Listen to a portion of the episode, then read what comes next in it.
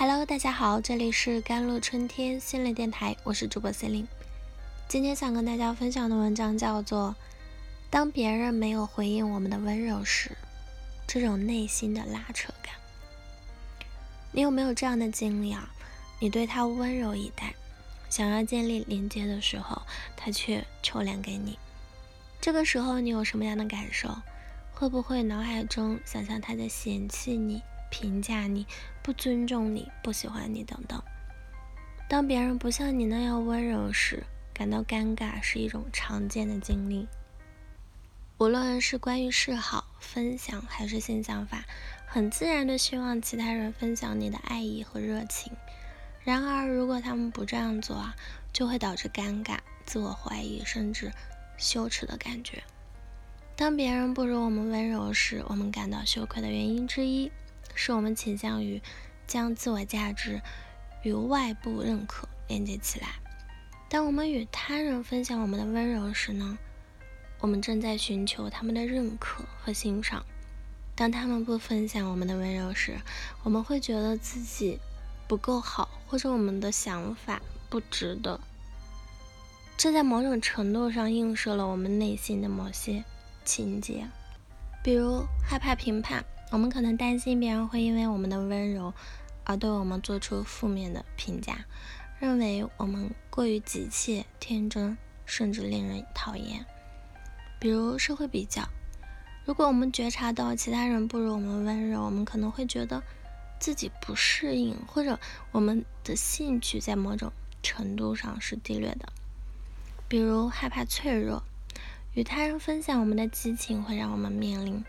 潜在的拒绝或批评，这可能会让人们感到不舒服，并导致羞耻感。可能有多种原因嘛，导致尽管你努力对他们温和，但某人似乎对你冷淡。第一，不同的沟通方式，人们有不同的表达方式，与他人沟通的方式，你的沟通方式可能与他不一致。这可能会导致误解或者沟通不畅，让他显得冷漠。第二，个人问题，他可能正在经历与你无关的个人问题，这些问题可能会影响他对你和其他人的行为。第三，就是过去的经历了，他可能有过与你过去行为相似的人的负面经历，这可能导致他对你保持谨慎或戒备。第四点就是不同的期望。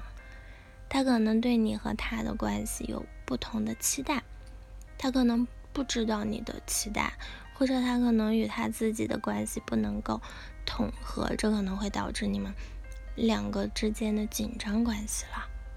第五点就是缺乏兴趣，尽管你努力对他温柔，但他可能对你建立关系不感兴趣。与他沟通并尝试了解他对你们关系的看法很重要，同样。重要的是要记住，你无法控制别人对你的感受或行为，但你可以控制自己的行为和反应。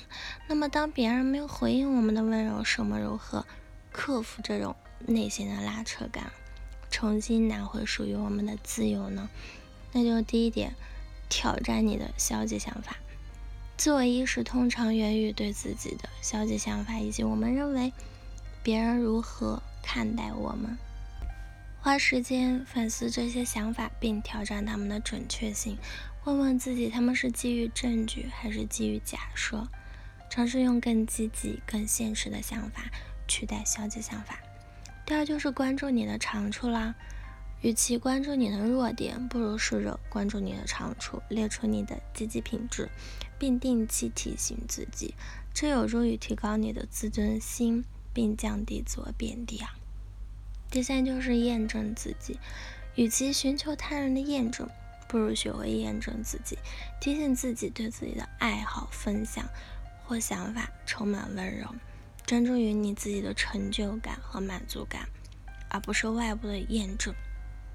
第四就是调整你的期望，认识到不是每个人都会欣赏你的温柔，如果其他人没有像你一样发现你的温柔，那也没关系啊，调整你的期望嘛。